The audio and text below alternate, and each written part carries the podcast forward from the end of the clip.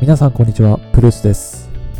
今、台湾では総統選が行われている最中ですね。香港ではまだデモが続いている中で、今のいる成人の方の200万人が PTSD の症状を経験しているという研究結果が出ました。こちら CNN の参照となります。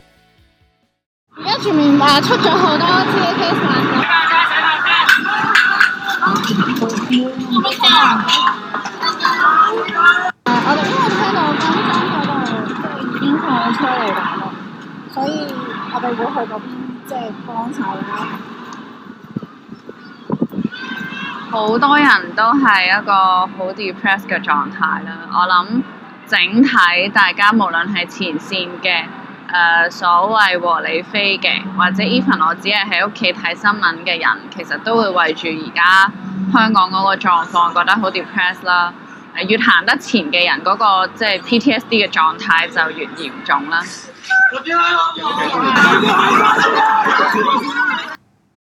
え詳細についてです。香港でデモが続いたここ数ヶ月の間に、成人人口の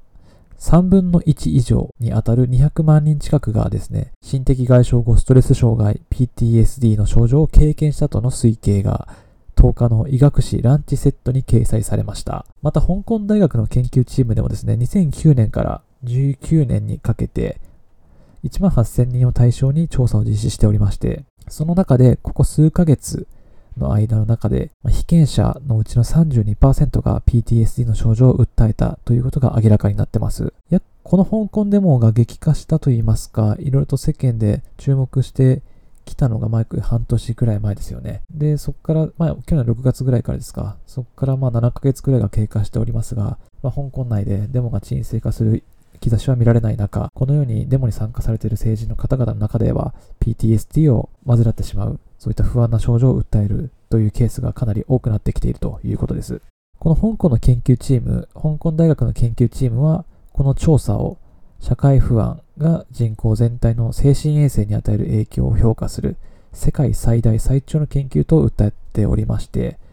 その10年間、2009年から19年にかけて、ずっとその PTSD とか、えー正常不安における民間へのストレスとかっていうことを研究してきた中では世界最長の研究であり、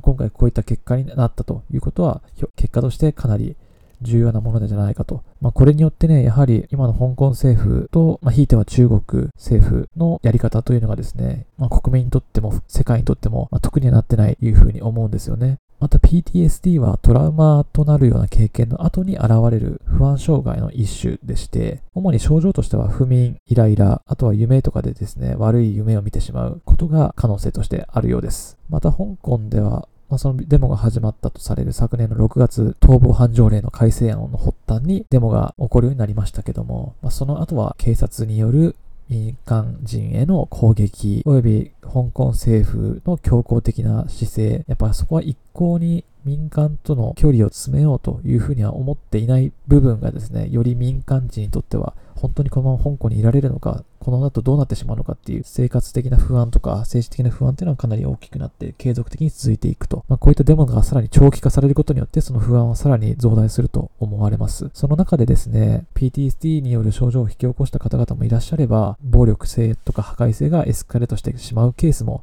あります。これまでにデモ隊2人が実弾で撃たれておりまして、男性1人が火をつけられたりとか、で衝突の最中にレンガの直撃を受けて、民間人の男性1人も亡くなられたと。まあ、12月31日、あの、元旦迎える年末までにもですね、空論地区で民主化を求めるデモってのが行われておりましたよね。そこでやはり警察官が民間人に対して攻撃を続けていたと。香港の今人口は750万人ぐらいと言われてまして、成人がそのうちの630万人。で、調査が始まった2009年に比べて PTSD の症状を訴える成人が先ほど200万人ぐらい。で、まあ、うつという可能性があるのが、成人が約59万人、2009年に比べて増えたということです。また、成人の間での PTSD の優勝率はですね、雨傘運動、2014年9月26日に香港で行われた香港政府に対する抗議デモ活動ですね、が行われた後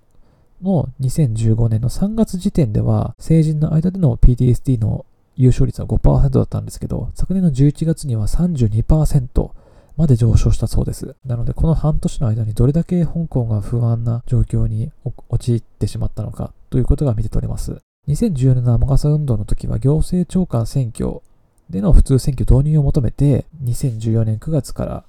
約79日間続いたとされてますけども、こちらはおおむね平和的に行われたということなんです。まあ、この時点でね、私も2014年の時にまあ、マガサ運動があったなっていうのは記憶にはあるんですけども、まさかま約5年ぐらい経って、今このように香港が変わってしまってるっていうのはなんかすごくいろいろ考えさせられるところが多くありますね。まあ、また香港大学のチームはですね、研究結果については、直接的な今回のデモと中国政府や香港政府との対立が影響しているかという因果関係については証明はしきれていないというふうに説明はしているんですけれども、まあ、少なからずこの半年の間で32% PTSD の優勝率が増えたということについては、まあ、少なからずこのデモによる政情不安や民間人に対してのストレスというのが影響は受けていると考えるのが自然かなというふうに考えます。ただデモ隊の相当な割合を占めるのが18歳以下と言われてますが、この18歳以下はまだ調査対象には含めていないそうなので、この問題の規模というのはですね、まだ過小評価している可能性があるとされてます。ですので、成人の中でもまず約32%が PTSD を患っている、もしくは患ったことがあるということですが、18歳以下になった時には、よりその数はもっと大きくなる、多くなる可能性があります。という話なんですが、まあ、7ヶ月経った今でも、この政治不安、暴力によって多くの人々が被害を受けている。それは肉体的にも精神的にもと、ということが指摘されてます。まあ、今回の香港のデモを通してですけれども、今世界中で国民が政府をどれだけ信頼できるかっていうのが非常にターニングポイントになってきてる気がしてます。今もちろん香港においてはですね、もう民間と政府がバチバチに対立しているんですけども、まあ、今までもずっとこのデモは続けられて、雨傘運動も含めてですね、政府に対しての民主的な選挙とかをやってほしいという要望に対しても抗議が続けられてきた歴史がありますので、香港の場合で言えば、政府に対する国民の信頼感というのは極めて低いというふうに言えるかもしれません。ただその信頼感があればあるほど、やっぱその国の経済発展というのは推進していく原動力になり得ると思います。そして、ね、まあ、政府による決定事項のまあ実効性をまあ、国民の信頼が得られればそれが高まりますし、規制や税制においても、まあ、10%消費税上げるとかっていうことについても、まあ、国民の政府への信頼がもしあれば、ある程度それも国民は受け入れてくれる可能性は高くなります。まあ、国民のその政府に対する信頼感の程度というのは、安定性、信頼性、国民を危機から守る能力、そして公共サービスを効率的に提供する能力を国民がどう捉えているかによって、政府に対する信頼度っていうのは決まってきます。ですので、香港の場合、政府に対する国民の期待として安定性、信頼性、我々国民を守ってくれるか、公共サービスをちゃんと提供してくれてるかっていう側面において、ほぼ今の状態の香港政府は多分果たせていないという風な印象を受けているので、まあ実質信頼感で言えばかなり低いと言わざるを得ないかもしれませんね。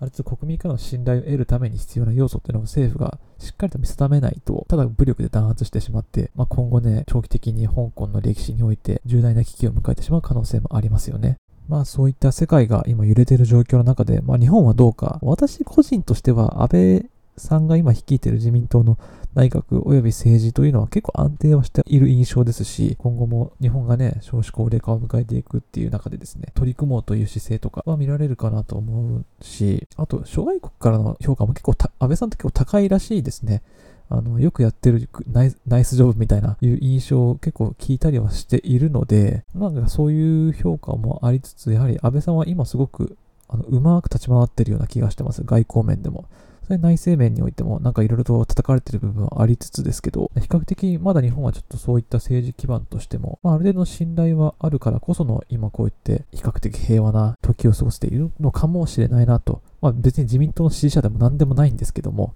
個人的な印象として、えー、そういうふうに思います。まあ、ただ今後ね、どうなっていくかわかりません。また一気に崩れるかもしれませんし、今国の力よりも一企業だったり、一個人の影響力の方が強くなってきている時代にもなってきているので、少しのマイノリティのインフレ、マイノリティの人だったり、インフルエンサーの一言によって、何か大きくガラッと変わってしまう時代になってきていますので、それが多分今後10年、20年経てばもっとより顕著になっていくと思います。パワーバランスはどんどん変わっていくと思いますし、まあ、その中で国家の果たすべき役割って何なんだろうというのがすごくね、国家の存在意義というのが問われてきているのが今昨今だと思いますので、まあ、そんな中で日本もどう立ち回っていくべきなのか、まあ、まずは直近で香港、そして台湾について、ま中国との今の情勢を踏まえてですね、どういうふうに向き合っていくのか、まあ、それ日本もどういうふうに関わりを持って彼らを